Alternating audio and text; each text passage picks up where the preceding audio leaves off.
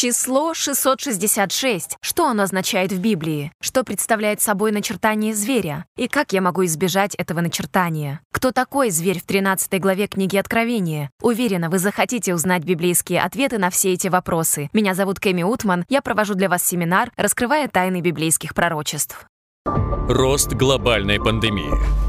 Нестабильность мировой политики, все более разрушительные стихийные бедствия и лесные пожары в Австралии. Все это предупреждение о том, что может произойти по всему миру. Что все это значит? Что ждет нас в будущем? Вместе с международным спикером Кэми Утман мы будем искать ответы на самые животрепещущие вопросы в программе «Раскрывая тайны библейских пророчеств». Путешествуя по всему миру, она встречает самых разных людей, видя их реальную жизнь и переживания. Присоединяйтесь к Эми Утман на семинаре «Раскрывая тайны библейских пророчеств». И она покажет, что библейские пророчества исполняются быстрее, чем когда-либо.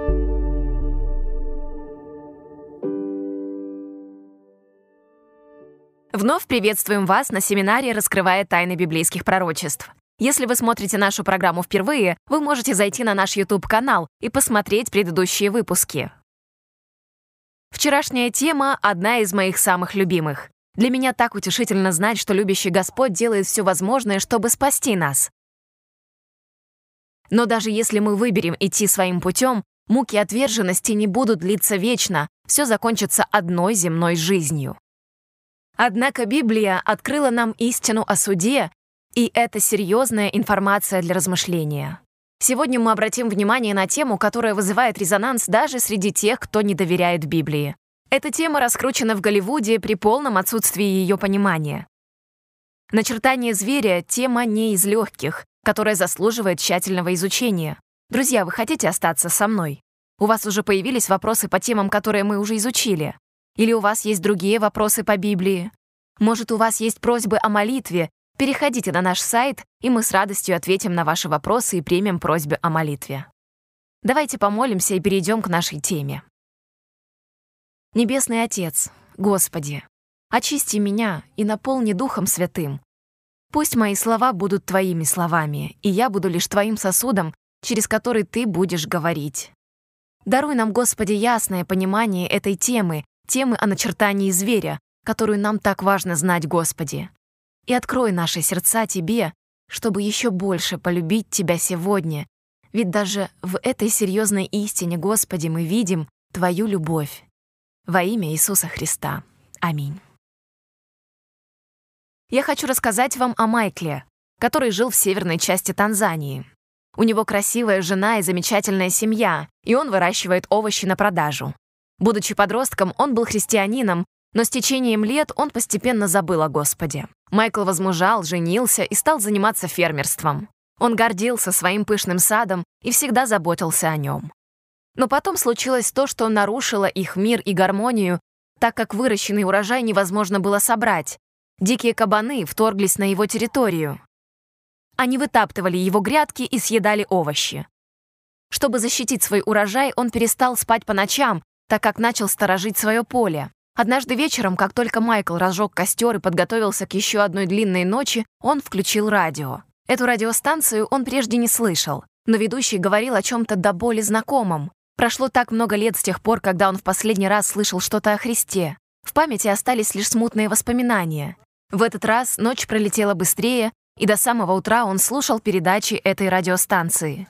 Позднее он узнал, что это было вещание Адвентийского всемирного радио. На следующую ночь Майкл вновь включил радиостанцию АВР, и на этот раз он пригласил пятерых своих соседей послушать передачи вместе с ним. На третью ночь радио звучало на волне веры. Его сердце дрогнуло, и он сказал своим друзьям, «Есть Бог, который силен защитить наш урожай, так почему же мы до сих пор не пошли спать?» Майкл решил чисто по-человечески дать Богу шанс проявить себя. Он хотел удостовериться в том, что Бог действительно может о нем позаботиться. Той ночью Майкл остался дома, вместо того, чтобы идти на свое поле и следить за урожаем. Но и дома Майкл собрал свою семью послушать радио и помолиться о Божьей защите. На следующее утро Майкл помчался проверять свой урожай. И, о чудо, все было цело. Он так обрадовался, что побежал обратно поделиться хорошими новостями с семьей. Впервые в своей жизни Майкл осознал, что Бог существует и заботится о нем.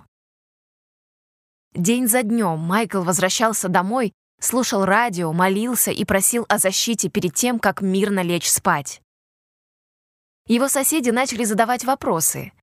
Они тоже увидели, что дикие кабаны обходят поля Майкла стороной, однако не щадят соседские наделы. Они были уверены, что это волшебство. Майкл охотно рассказал им о радиопередачах и о Боге, который даже урожай защищает от диких свиней.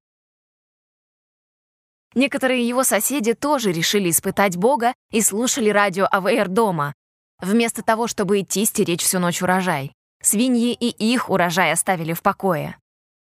Вскоре Майкл, его семья и еще 30 человек из его деревни решили посвятить своей жизни Христу через крещение. С улыбкой Майкл поделился своим опытом. Мы так благодарны Адвентистскому всемирному радио, потому что если бы мы не услышали эту трансляцию, мы бы все еще были во тьме, сторожа наш урожай от свиней, и мы не услышали бы о Христе. Три года спустя сад Майкла продолжал расти, и дикие свиньи больше не возвращались. Майкл рассказывает всем о Господе и стал миссионером. Его любовь к Господу возродилась, и у него появился энтузиазм благодаря личному опыту веры и упования на Бога. Все это результат обычной радиопрограммы и великого Бога, отвечающего на ваши молитвы. Эта история хорошо иллюстрирует человека, положившегося на заботу Господа. Нам тоже нужно учиться в малых вещах полагаться на Бога, чтобы, когда придут большие испытания, мы бы уже взрастили свою смелость и веру и твердо стояли за Бога, несмотря на земные потрясения. План Бога лучше, как в целостной картине, так и во всех ее деталях. Его путь имеет смысл. Он основан на абсолютной справедливости. И когда мы смотрим на то, каким будет конец этого мира, мы можем доверять Богу, Его действиям и истории нашего мира, потому что Его путь зиждется на любви. Я искренне хочу представить вам чистое Слово Божье сегодня. Я верю, что вы сегодня со мной, потому что ищете правду. Вы должны решить для себя, что есть правда и что есть заблуждение. Если вы находите что-то противоречащее Слову Божьему, вы должны отвергнуть это. Но если вы хотите найти правду, как сокрытое сокровище, примите эту правду так, как она открывается вам Святым Духом. Друзья, это так важно для меня и для вас знать, чего ожидать и чего избегать. Это имеет значение, потому что когда Библия предупреждает о том, что что-то произойдет, мы верим, что так и будет. Как и сказано, точно в срок. Мы уже изучили девять тем и увидели, что Господь верен своему слову. Он предупреждает нас пророчествами не для того, чтобы парализовать нас страхом, но чтобы дать нам знания, приводящие к вере и мужеству. Божья истина послана не для того, чтобы отягощать, но чтобы пролить свет. Цель наших встреч не в том, чтобы вы наполнились страхом, но чтобы укрепились в вере. Истинные христиане никогда не бывают против людей, но они должны быть против ложных систем, порабощающих людей. Цель дьявола — исказить истину и во все, что Бог дает для нашего блага, дьявол стремится добавить свою ложку дегтя. Поэтому у вас есть выбор. Откровение 1.3. Блажен читающий и слушающий слова пророчества сего и соблюдающие написанное в нем, ибо время близко. Будете ли вы доверять популярным человеческим традициям? Или дадите последнее слово Господу в сегодняшней важной теме? Напоминаю, что девиз нашей программы «Если так написано в Библии, я верю этому, но если это противоречит Библии, то это не для меня». Самые ужасающие, удивительные и шокирующие слова во всей книге Откровения используются, чтобы описать начертание зверя. Давайте прочитаем, как Господь описывает наказание тех, кто получит начертание зверя. Откровение 14, 9, 11. «И третий ангел последовал за ними, говоря громким голосом, кто поклоняется зверю и образу его и принимает начертание на чело свое или на руку свою, тот будет пить вино ярости Божьей, вино цельное, приготовленное в чаше гнева его, и будет мучим в огне и сере пред святыми ангелами и пред Агнцем, и дым мучения их будет восходить во веки веков, и не будут иметь покоя ни днем, ни ночью, поклоняющиеся зверю и образу его и принимающие начертание имени его. Скоро мы определим признаки начертания зверя, но прежде хочется подчеркнуть одну важную деталь, что любой человек, получивший начертание зверя, навеки потерян. Пророчества говорят, что, к сожалению, большая часть людей на Земле изберут для себя получать начертание зверя. В книге Откровения Господь говорит, что на Земле произойдет разделение людей на две группы. Одна последует за Богом, Творцом неба и земли, и получит Божью печать, а другая группа последует за сатаной, который представлен зверем, и получит его начертание.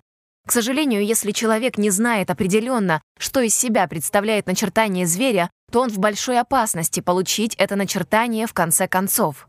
Мы должны быть уверены, что сможем распознать начертание зверя, исходя из Слова Божьего.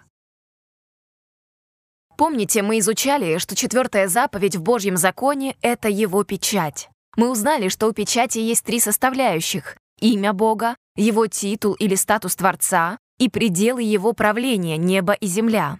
Господь наделил свой народ знамением, печатью, отличительной особенностью своей созидающей и искупительной силы. Заповедь о седьмом дне записана в книге Исход, 20 глава, стих 8-11. Она гласит «Помни день субботний, чтобы светить его. Мы призваны соблюдать субботу из поколения в поколение, как вечный завет с Богом. Это знамение вечного завета Господа с его искупленным народом. Иезекииля 20.12. «Дал им также субботы мои, чтобы они были знамением между мною и ими, чтобы знали, что я Господь, освящающий их». Для того, чтобы распознать начертание, сначала мы должны распознать зверя. Что представляет собой зверь в пророчествах? В Даниила 7.23 сказано «Зверь четвертый, четвертое царство будет на земле». В библейских пророчествах зверь представляет собой царство, правительство или земные правящие институты. Употребление термина «зверь» не подразумевает неуважение к какой-то стране или государству. Описание каждого зверя — это описание особых характеристик, присущих тому или другому государству. В Откровении 13.1 наше внимание обращается на необычного зверя, который выходит из моря, что символизирует, что символизирует вода в пророчествах. Откровение 13.1. «И стал я на песке морском, и увидел выходящего из моря зверя с семью головами и десятью рогами. На рогах его было десять диадим, а на головах его имена богохульные». Откровение 17.15. «И говорит мне, воды, которые ты видел, где сидит блудница, суть люди и народы, и племена, и языки». Писание объясняет само себя. Мы видим, что вода — это люди и народы, племена и языки. Вода в пророчествах означает народные массы, В Откровении 13 указывается на то, что этот зверь, начертание которого мы не должны получить, имеет восемь характерных особенностей. Мы рассмотрим их, как они представлены в книге Откровения. Забегая вперед, скажу, что есть только одна система, вобравшая в себя все восемь особенностей или признаков. Лишь одна за всю историю. Я хочу остановиться на одном моменте, прежде чем мы продолжим. Лично для меня важно сказать вам, что сегодня мы будем рассматривать непростой и весьма деликатный вопрос. Я буду ссылаться на различные исторические документы, которые предназначены не для того, чтобы осудить конкретных людей, но чтобы показать исполнение пророчества. Божьи дети есть в каждом народе, каждой культуре и каждой конфессии. Когда они слышат Его голос, Его истину, они без колебаний готовы пойти за Ним даже если это будет значить оставить свои традиции. Слова, приведенные здесь, направлены только против системы, у которой есть некоторое количество доктрин, идущих вразрез священному писанию. Итак, первая особенность. Зверь получит силу, престол и власть. Откровение 13.2. Зверь, которого я видел, был подобен барсу, ноги у него как у медведя, а пасть у него как пасть у льва. и дал ему дракон силу свою, и престол свой, и великую власть. Писание описывает сатану как дракона. Откровение 12.4. Хвост его увлек с неба третью часть звезд и поверг их на землю. Дракон сей стал перед женою, которой надлежало родить, дабы, когда она родит, пожрать ее младенца. Дракон в первую очередь символизирует сатану, но он также символизирует языческий Рим, народ, обольщенный сатаной. Мы знаем об этом благодаря написанному в Матфея 2 главе 16 стихе. Мы видим, что сатана использует царя Ирода, римского правителя, чтобы уничтожить Иисуса, убивая всех младенцев в Вифлееме. История открывает нам преемственность. Рим языческий стал Римом папским, получив при этом и силу, и авторитет, и даже столицу античного государства. Согласно книге историка Карла Экхарда, папство и мировая политика, когда Римская империя развалилась и на ее территории образовались несколько грубых варварских государств, Римская католическая церковь стала не только независимой от государства в религиозных делах, но стала также доминировать в светских вопросах. Согласно Адольфу Гарнаку, что есть христианство, Римская церковь поставила себя на место Римской империи, чьим фактическим продолжением она и является. Папа Римский — преемник Цезаря. Давайте посмотрим на вторую отличительную черту. У зверя появляется власть над всей землей. Откровение 13.3.7. «И видел я, что одна из голов его как бы смертельно была ранена, но эта смертельная рана исцелела. И дивилась вся земля, следя за зверем, и дано было ему вести войну со святыми и победить их. И дана была ему власть над всяким коленом и народом, и языком и племенем. Никто не будет оспаривать тот факт, что в Средневековье у папства на самом деле была власть над всем миром. И это второе соответствие описанному. Папа Григорий VII провозгласил совершенство католической церкви, заявив, что церковь никогда не ошибалась и никогда не ошибается по отношению к Писанию. Однако первым делом гордый понтифик стал претендовать на власть для свержения императоров и заявлял, что ни одно сказанное им слово не может быть отменено никем, но в его власти было отменить решение остальных. Третья характерная особенность. Зверь будет править 42 месяца.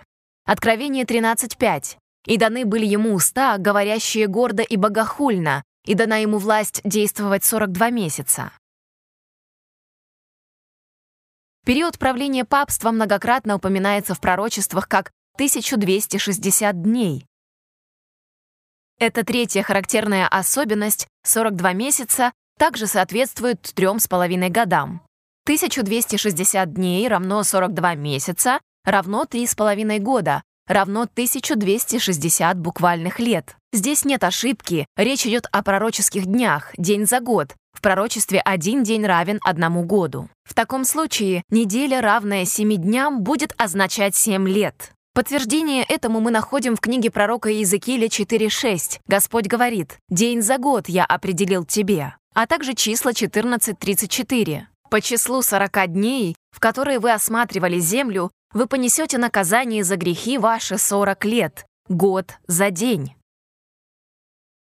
И опять история подтверждает, папство действительно преследовало верующих на протяжении 1260 лет, Официально признанная власть папы берет начало с 538 года, когда император Юстиниан возвысил епископа Рима до главы над всеми церквями.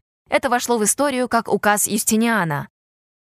538 год стал поворотной точкой истории Римской империи, когда Юстиниан провозгласил себя богословом, а не солдатом. Своим распоряжением он совершил переход от языческой Римской империи к священной Римской империи. Прибавляя 1260 лет к 538 году, мы оказываемся в 1798 году. Это был год пленения папы Пия VI французским генералом Бертье. По приказу Наполеона он заставил папу отказаться от светской власти и провозгласил Римскую республику. Через полтора года папа умер в одной из крепостей Франции. Так завершилась папская власть над империями и императорами, как и предсказывало пророчество. Четвертая характерная особенность. Зверь будет виновен в богохульстве. Откровение 13, 5 и 6. «И даны были ему уста, говорящие гордо и богохульно, и дана ему власть действовать 42 месяца.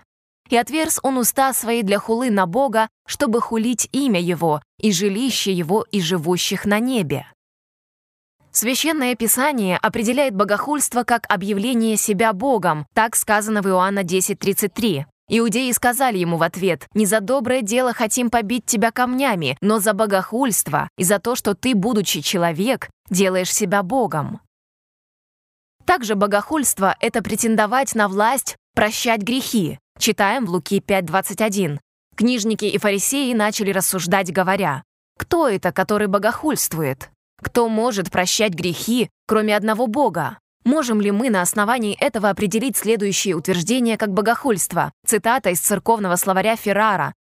«Папа Римский такого высокого сана и так возвышен, что он не обычный смертный, а как если бы это был Бог, божественный монарх и верховный император, царь царей, что если бы возможным было ангелам оступиться в вере, папа мог бы их осудить и отлучить от церкви. Цитата Кристофера Марселуса. Речь на Пятом Лютеранском соборе. «Ты есть еще один Бог на земле». Цитата из издания Catholic National. Папа не только представитель Иисуса Христа, но он сам есть Христос, спрятанный под завесой плоти. Второе послание фессалоникийцам 2, 3, 4. «Да не обольстит вас никто и никак, Ибо день тот не придет, доколе не придет прежде отступление, и не откроется человек греха, сын погибели, противящийся и превозносящийся выше всего, называемого Богом или святынею, так что в храме Божьем воссядет он как Бог, выдавая себя за Бога. А вот еще одна цитата из катехизиса католической церкви Нью-Йорк, 1929 год. Вопрос. На самом ли деле священник прощает грехи или он лишь заявляет, что они отпущены? Ответ.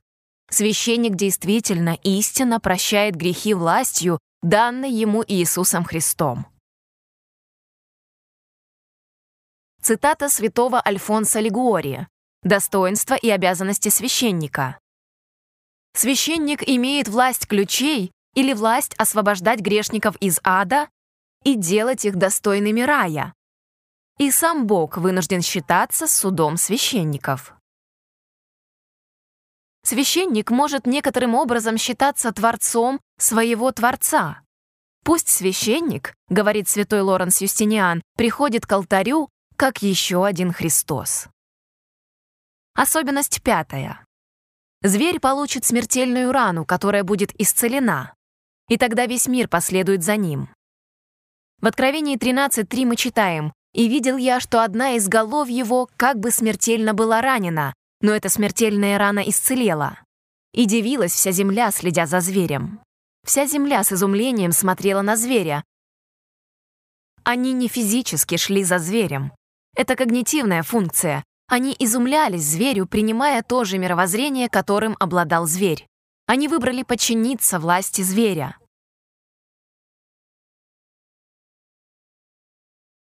Папство было подорвано смертельным ударом в 1798 году, когда генерал Бертье взял папу в плен, и он умер в изгнании. Половина Европы считала, что это событие привело папство к концу. Но в пророчестве нам открыто, что рано исцелится. И влияние папства будет расти, пока вся земля не последует за ним. Папа Франциск выразил сильное стремление к объединению с Восточной Православной Церковью, англиканской и с многими другими основными протестантскими деноминациями. Он начал свою инициативу со знаменательной видеотрансляции с Кеннетом Коуплендом и его прихожанами. «Католическое и харизматическое возрождение. Новая надежда церкви». На это Тони Палмер, епископ англиканской церкви в США, воскликнул Моя жена отметила, что она могла бы быть католичкой, харизматкой, евангелисткой, хотеть к пятидесятникам, и все это целиком и полностью принималось бы католической церковью. Толпа аплодировала. Пропасть между католицизмом и протестантизмом нивелирована. Впрочем, принципы Рима не меняются, а вот многие протестантские церкви уже идут на компромисс в своих основополагающих догматах вероучения, чтобы стать похожими на Рим. Они больше не протестуют против отступления от Библии. Влияние и власть папы уверенно растет. За последние сто лет число католиков по всей земле выросло более чем в три раза до 1,3 миллиардов, согласно данным переписи 2019 года. Согласно ежегодника понтифика, сегодня мир смотрит на папу как на единственную надежду для сохранения любви, мира и благопристойности. О таком влиянии папства и реакции религиозного мира предсказывает пророчество Библии. Особенность шестая. Зверь будет иметь мистическое число 666. Откровение 13.18. Здесь мудрость. Кто имеет ум, тот сочти число зверя, ибо это число человеческое, число его 666. Итак, Библия четко указывает на то, что число 666 — это число человеческое. Современные интерпретации этого пророчества неверно сопоставляют число 666 с различными современными технологиями, но нам не стоит тратить наше время, гадая, что это за технология, потому что Библия ясно говорит, что это число, относящееся к человеку. Очевидно, что технологии чипы, штрих-коды или что бы то ни было не преследовали святых 1260 лет. Они не богохульствовали, выдавая себя за Бога, и чипы не претендуют на то, что могут прощать грехи. Отнюдь перечисленные характерные особенности соотносятся с личностью Антихриста и властью зверя. Когда мы можем поставить знак равенства между системой или организацией и антихристом? Когда обнаружим совокупность всех признаков, описанных в Библии. В стихе четко сказано, что это число человеческое, но также и число зверя. Число 666 применимо к папству. Со властью зверя в соответствии с перечнем всех папских регалий это число не Бога, но человека, объявившего себя наместником Бога на земле. Это число человека греха, как мы ранее читали во втором послании фессалоникийцам 2.3. Это один из официальных титулов папы «Викариус Фили что значит «наместник Сына Божьего». Он упоминается во многих папских канонах и других католических изданиях. На заверенной нотариусом странице от 1943 года доктор Йоханнес Квостен из Католического университета Соединенных Штатов говорит, титул «Викариус Филидеи», так же как и «Викариус Кристи», это распространенный титул папы. Цитата из иезуитского издания «Наш воскресный посетитель». Титул папы римского «Викариус Филидеи». Он написан на его митре.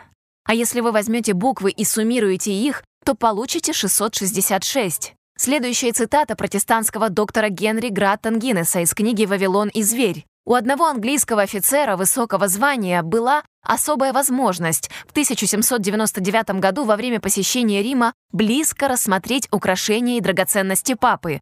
И он обнаружил, что на папской тиаре нанесена надпись «Викариус Филидеи». Многие протестантские церкви пытаются отнести число 666 ко всему что угодно, только не к папству. Но однако и католики, и протестанты соглашаются и принимают такой титул, и даже иезуиты, поклявшиеся защищать папу любой ценой, подтверждают это в своих публикациях. Если взять числовые значения римских букв и сложить их вместе, как показано на экране, где V — это 5, I — это 1, C — это 100 и так далее, то сумма всех слагаемых составит 666. Цитируя новую приходскую католическую энциклопедию, с 14 столетия тиара папы состоит из трех ярусов. Согласно Ватикану, три слоя символизируют тройную власть папы — отец царей, правитель мира и наместник Христа. Характеристика номер семь. Зверь будет религиозной властью, претендующей на поклонение. Откровение 13, 5 и 8. «И даны были ему уста, говорящие гордо и богохульно, и дана ему власть действовать 42 месяца. И поклонятся ему все живущие на земле, которых имена не написаны в книге жизни у Агнца, закланного от создания мира». Папство отличается от языческих царств, бывших до него, потому что объединяет в себе политическую и религиозную власть. Эта власть не секулярная, она вовлечена в духовные вопросы. Только в 13 главе книги Откровений четыре раза говорится о прославлении.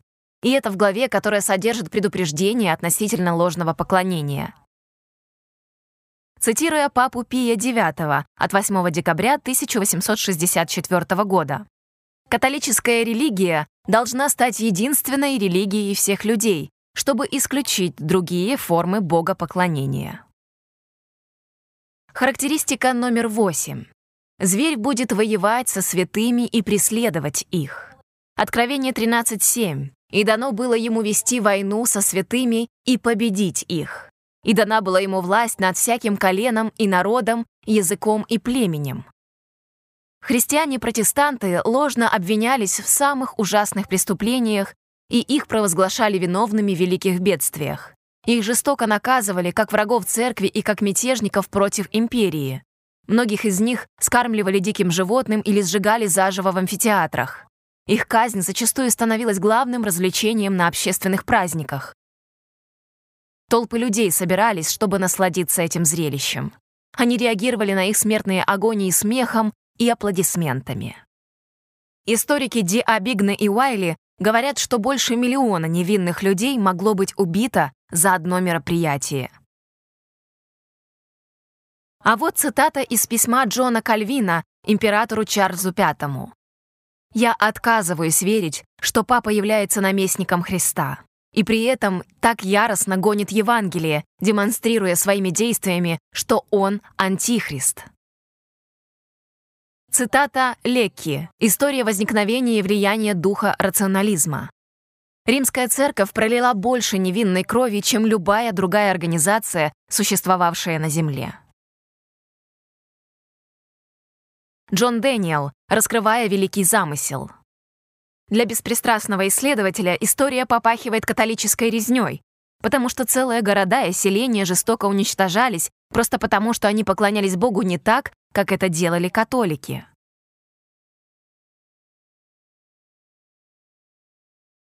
Первая Иоанна 2.22 говорит нам, «Кто лжец, если не тот, кто отвергает, что Иисус есть Христос? Это антихрист, отвергающий Отца и Сына. Цитируемые источники — это не нападение на какую-либо группу людей. Это борьба против дьявола, который ответственен за все эти беспорядки. Сам Бог сказал нам, что у этой системы есть начертание, которого нам нужно остерегаться.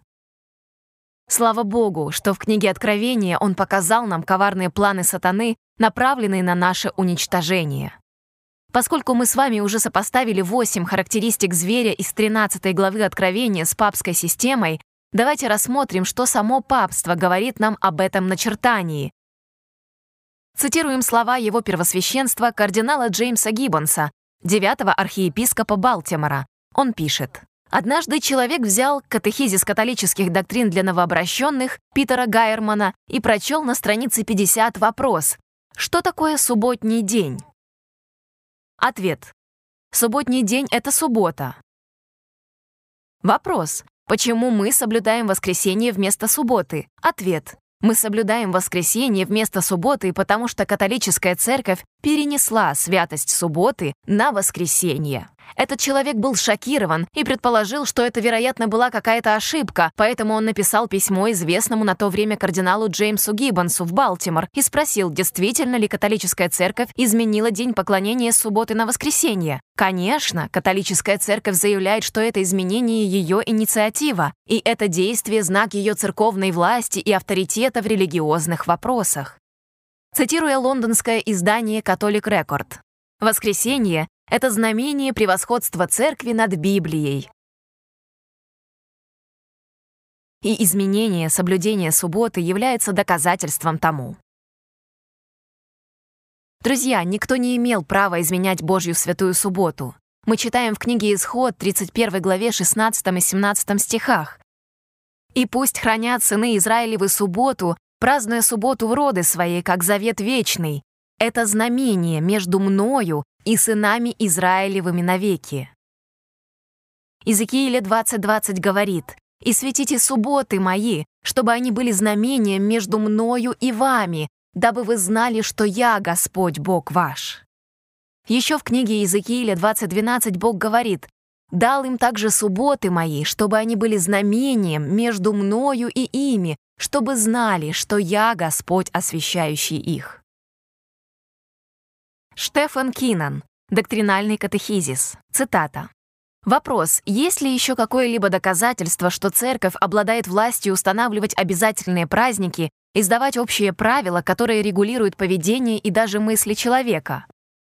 Ответ. Если бы у нее не было такой власти, она бы не учредила то, с чем соглашается весь современный религиозный мир. Она не могла бы заменить поклонение в субботу седьмой день недели на поклонение воскресенье, первый день недели, потому что для этого нет библейского основания. Друзья, мы только что увидели в этих публикациях, что система римско-католической церкви соглашается с тем, что именно она изменила день поклонения с субботы на воскресенье. По аналогии с тем, что суббота — это печать Бога, воскресенье — это начертание зверя, символ его повсеместной власти. У нас отнимают время поклонения Богу как Творцу и Искупителю. Мы уже неоднократно говорили, что для каждой библейской истины у сатаны есть своя подделка. Божья печать власти — это седьмой день суббота, освящение субботы, в то время как начертание зверя, его знак власти — это первый день недели, воскресенье и перенос святости на него. Кажется невероятным, и мало кто догадывается, что папство осмелилось изменить день поклонения субботы на воскресенье. Смогло ли папство действительно подменить воскресеньем субботу, о которой говорится в четвертой заповеди Божьей? Или они только полагают, что изменили ее? Даниила 7.25. «И против Всевышнего будет произносить слова и угнетать святых Всевышнего. Даже возмечтает отменить у них праздничные времена и закон, и они преданы будут в руку его до времени и времен и полувремени. Седьмая глава Даниила созвучна с пророчеством из 13 главы Откровения.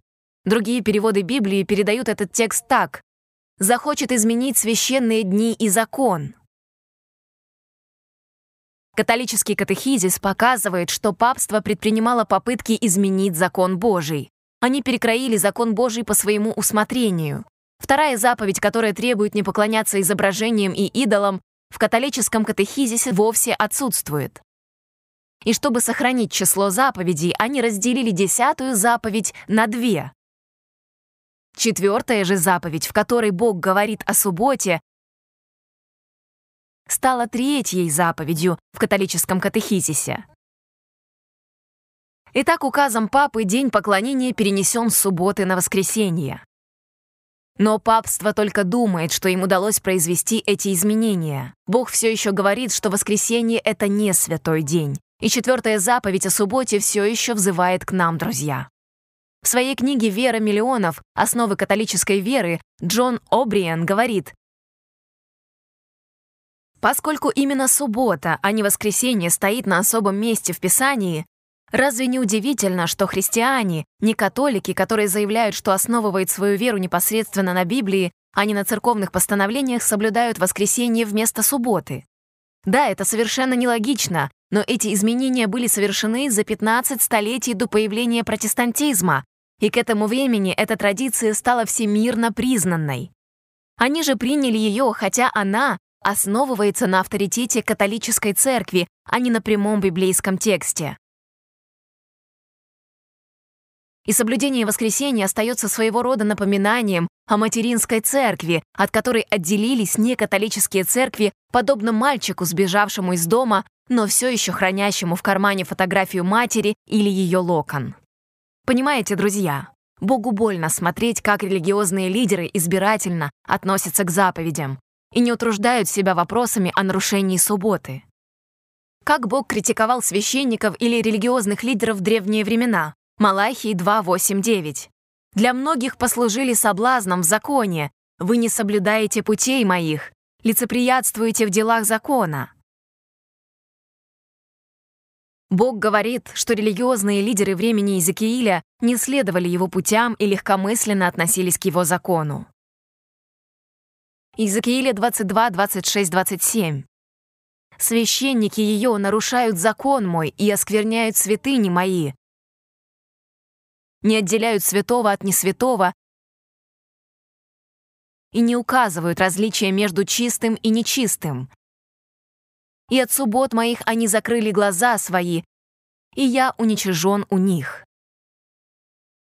Это происходит и сегодня.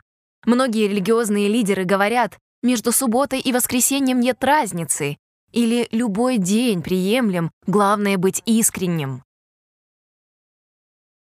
Но, друзья, в Иезекииле 22.8 Бог говорит, «Святынь моих ты не уважаешь, и субботы мои нарушаешь».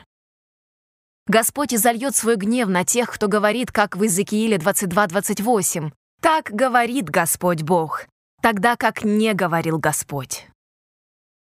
Бог не останется равнодушным к тем изменениям и подделкам, которые люди вносят в Его слова. Это не шутка заявлять, что наши идеи — это Его идеи. Мы не имеем права свои слова выдавать за Его или отрицать то, что сказал Господь. Писание предупреждает, что религиозная деятельность становится бессмысленной, если мы не исполняем Его волю. Христос утверждал, что призывать имя Божье и даже совершать самоотверженное благотворительное служение может оказаться пустой тратой времени, если за всем этим не стоит послушание Богу. Писание заявляет, что послушание — это самый верный показатель истинной религии или искреннего последователя Христа. Даже те, кто всецело отдает себя проповеди во имя Иисуса, но не соблюдает Его заповеди, не найдут одобрения в глазах Божьих. Только те, кто держится принципа соло скриптура, то есть Библия и только Библия, как высший авторитет, встретят Божье одобрение. Теперь давайте выясним, что значит быть протестантом. Это значит протестовать против той системы, которая заменила собой авторитет Бога, стала всемирной и оказывает влияние на весь мир. Это значит придерживаться принципов реформации, за которые в свое время умерли тысячи реформаторов. Видите ли, изначально протестантизм верил в принцип соло-скриптура, Реформаторы выступали против ложных религиозных учений папства. Протестанты спрашивают папу, как вы можете изменять закон Божий? Вот что пишет издание католической церкви Святой Катерины от 21 мая 1995 года. Цитата. «Наверное, самое смелое и самое революционное изменение, которое когда-либо совершила церковь, имело место в первом столетии. Святой день суббота был перенесен с субботы на воскресенье. Диес Доминика, или День Господень был установлен не на основании указаний, оставленных в Писании, но властью Церкви и по ее указаниям. День воскресения Иисуса, День Пятидесятницы, спустя 50 дней приходились на первый день недели, поэтому именно он стал нашей новой субботой. Люди, которые считают, что единственным авторитетом должно быть Писание, должны по всей логике становиться адвентистами седьмого дня и соблюдать субботу. Конец цитаты. Итак, что мы знаем о начертании зверя, которое получают люди? Бог говорит нам в Откровении 13.16, «И Он сделает то, что всем, малым и великим, богатым и нищим, свободным и рабам, положено будет начертание на правую руку их или на чело их». Это не буквальное начертание на теле. Помните, что мы имеем дело с символами, с пророчеством. Лоб или чело представляет разум, с помощью которого мы служим Богу, Римлянам 7.25. А рука — это символ дел, Экклесиаста 9.10. Те, кто осознанно принимают соблюдение воскресенья, получили начертание на чело. Они сами принимают решение. Если человек соглашается работать в субботу, чтобы избежать гонений и смерти, то получает начертание на руку. Имеют ли начертание зверя все, кто сегодня соблюдают воскресенье? Давайте найдем ответ в Библии. Откровение 13.17 и что никому нельзя будет ни покупать, ни продавать, кроме того, кто имеет это начертание или имя зверя, или число имени его. Сейчас мы можем этого не осознавать полностью, но наступит день, когда никто не сможет ни купить, ни продать, если не будет иметь этого начертания. Именно тогда людям придется сделать выбор не работать в субботу, святой Божий день, или вместо этого соблюдать и светить воскресенье, и тогда каждый будет отмечен, то есть примет начертание на чело и руку. Нарушение субботы — это очень серьезный вопрос, потому что это является грехом или нарушением святого Божьего закона. 1 Иоанна 3.4. «Всякий, делающий грех, делает и беззаконие, и грех есть беззаконие». Поэтому тот, кто осознанно оскверняет святой Божий день, теряет способность здраво и ясно рассуждать и оказывается во тьме. В Иоанна 12.35 написано «Тогда Иисус сказал им, «Еще на малое время свет есть с вами. Ходите, пока есть свет, чтобы не объяла вас тьма, а ходящий во тьме не знает, куда идет». Друзья, в эти последние дни Бог повелевает своим ангелам сдерживать губительные ветры, чтобы не дули на землю, пока нечто не будет совершено с его народом. Что же это? Наш Бог милостивый. Но однажды Он положит конец беззаконию, поэтому у нас есть время избрать Его путь. Откровение 7, 1, 3. «И после сего видел я четырех ангелов, стоящих на четырех углах земли, держащих четыре ветра земли, чтобы не дул ветер ни на землю, ни на море, ни на какое дерево. И видел я иного ангела, восходящего от востока солнца и имеющего печать Бога живого. И воскликнул он громким голосом к четырем ангелам, которым дано вредить земле и морю, говоря, «Не делайте вреда ни земле, ни морю, ни деревам, доколе не положим печати на челах рабов Бога нашего». Дующие ветры представляют борьбу войны и волнения. Бог сдерживает разрушительные события на земле, пока его народ не примет окончательного решения выступить за Бога и его принципы или против. Недостаточно просто внешне служить Богу, мы должны повиноваться Ему всецело. На кого же будет излит Божий гнев в последние дни? Откровение 14.9.10. «И третий ангел последовал за ними, говоря громким голосом, кто поклоняется зверю и образу его и принимает начертание на чело свое или на руку свою, тот будет пить вино ярости Божьей, вино цельное, приготовленное в чаше гнева его, и будет мучим в огне и сере пред святыми ангелами и пред Агнцем. Что такое Божий гнев? Откровение 15.1. «И увидел я иное знамение на небе, великое и чудное, ангелов, имеющих семь последних язв, которыми оканчивалась ярость Божья. Друзья, должны ли мы, соблюдающие заповеди христиане, бояться излития семи последних язв? Конечно же нет. Наш Спаситель говорит «не бойтесь». И Он оставил нам сотни утешительных обетований, например, Псалом 90, 10-11 стихи. «Не приключится тебе зло, и язва не приблизится к жилищу твоему, ибо ангелом своим заповедает о тебе охранять тебя на всех путях твоих. Аминь. Имеющим печать Божью обещана безопасность. Они будут защищены от семи последних язв. Многие из вас задавали вопрос, говорится ли в пророчествах о Соединенных Штатах. Это очень глубокая тема, но мы взглянем на нее коротко. В Откровении 13, 11, 12 Иоанн видел другого зверя, выходящего из земли. К этому времени зверь из первого стиха попадает в плен, стих 10. Он имел два рога, подобные агнчим, и говорил, как дракон. Есть только одна нация, которая соответствует описанию второго зверя. Эта власть описана очень могущественной, проявляющей превосходство над другими нациями Земли. Она должна возникнуть из Земли, из незаселенной территории. Эта власть будет иметь качество, подобно агнчим, с высокими принципами, свободой и равенством, атрибутами Христа, но в итоге заговорит как дракон. Конституция США была издана в 1789 году, как раз в то время, когда окончилось пророчество о 1260 годах. Именно ко времени, который предсказал Бог, США обретает независимость. Издание Dublin Nation в 1850 году говорит о Соединенных Штатах как о прекрасной стране, постоянно развивающейся и, цитата, «среди мирной земли, ежедневно добавляющей в могуществе и гордости». Конец цитаты.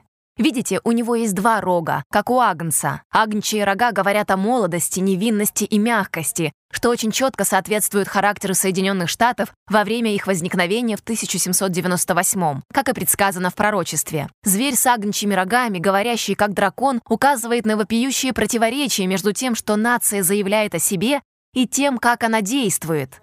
Предсказание о том, что он будет говорить как дракон и действовать со всей властью первого зверя, ясно предсказывает развитие духа нетерпимости и преследований. Какие две трагические вещи второй зверь заставляет делать людей? Откровение 13, 12, 16.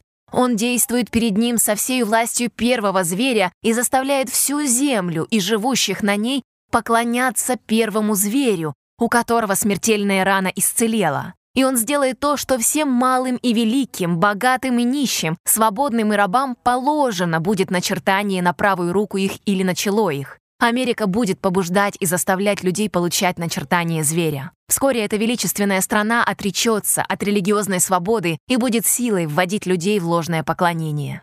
Когда ведущие церкви Соединенных Штатов Америки объединятся вокруг общих доктрин, они при помощи государства будут продвигать свои декреты и укреплять свои учреждения. Тогда протестантская Америка обретет форму римской иерархии, вслед за чем неизбежно появятся государственные взыскания с инакомыслящих. Как же второй зверь убедит людей слушаться его? Откровение 13, 13, 14 и творит великие знамения, так что и огонь не сводит с неба на землю пред людьми. И чудесами, которые дано было ему творить перед зверем, он обольщает живущих на земле, говоря живущим на земле, чтобы они сделали образ зверя, который имеет рану от меча и жив. Образ — это копия. У него есть атрибуты оригинала. Единственная организация, обладающая всеми восьмью характеристиками за всю историю Земли, это Римско-католическая церковь. Она и является первым зверем из 13 главы Откровения. Друзья, обратитесь к истории и убедитесь сами. Именно эта власть использовала государственный аппарат, чтобы воплощать в жизнь свои доктрины, даже несмотря на то, что эти доктрины противоречили Слову Божьему. Второй зверь будет делать то же самое. Так говорит пророчество. И уже в наше время мы видим, как это начинает сбываться. Второй зверь будет использовать бойкоты и угрозы, чтобы подвести всех под свою линию действий. Откровение 13 глава 15-17 стихи. Согласно Писанию, люди будут вынуждены принять начертание под угрозой экономических санкций. Начертание — это совместная инициатива церкви и государства вокруг вопроса поклонения. Зверь, похожий на Агнца, будет говорить как дракон.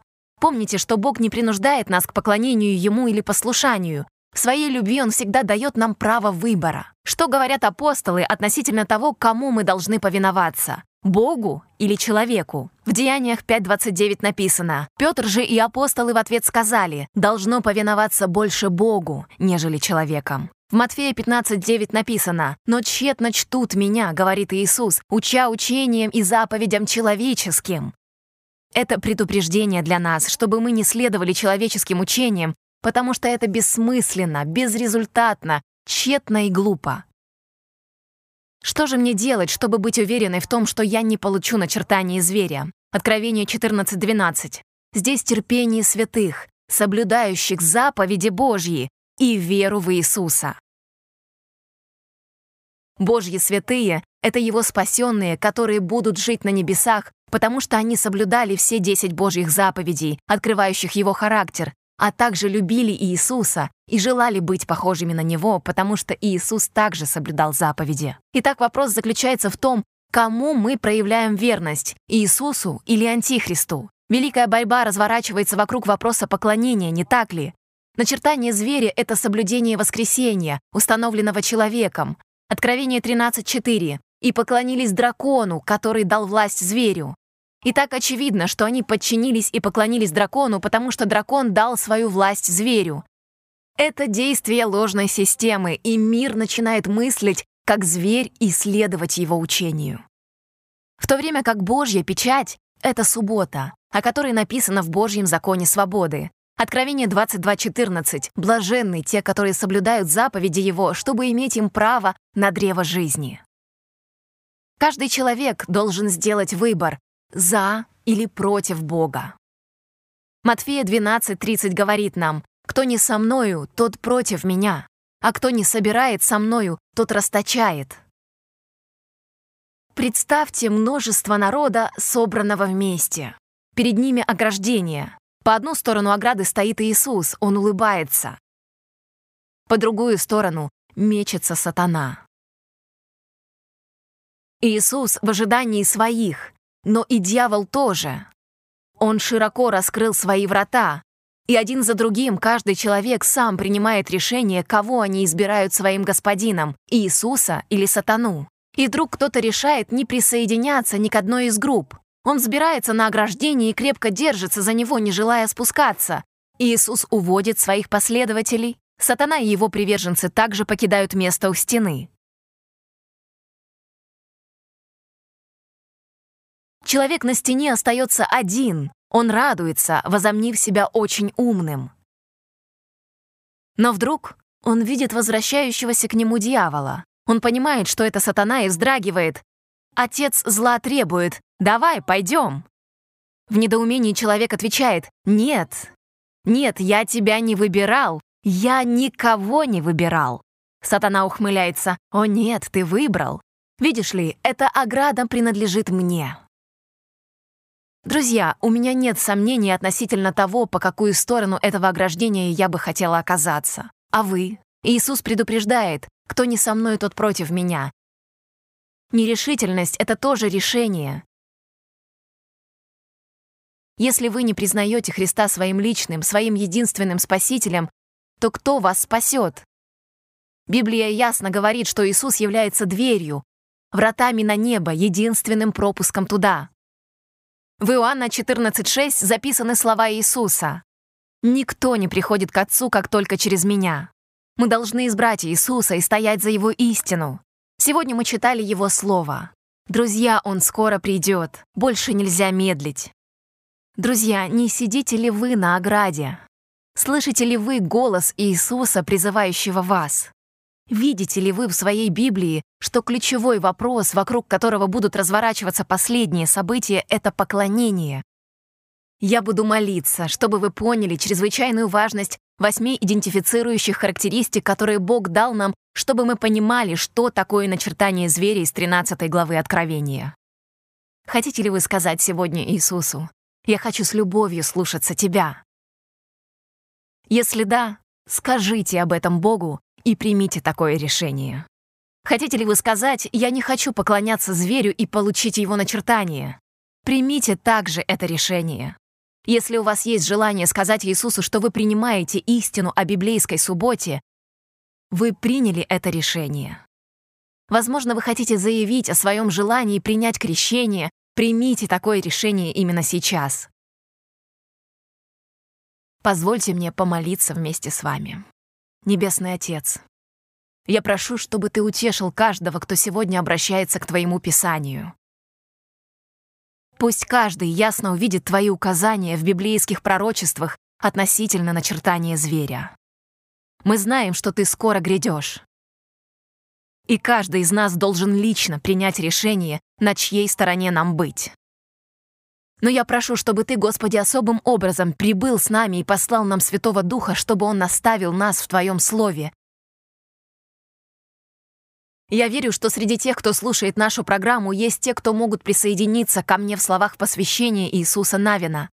«Я и дом мой будем служить Господу». Прошу ради драгоценного, могущественного имени Иисуса. Аминь. Помните, что наши библейские инструкторы готовы уже сейчас ответить на ваши вопросы. Просто перейдите на сайт.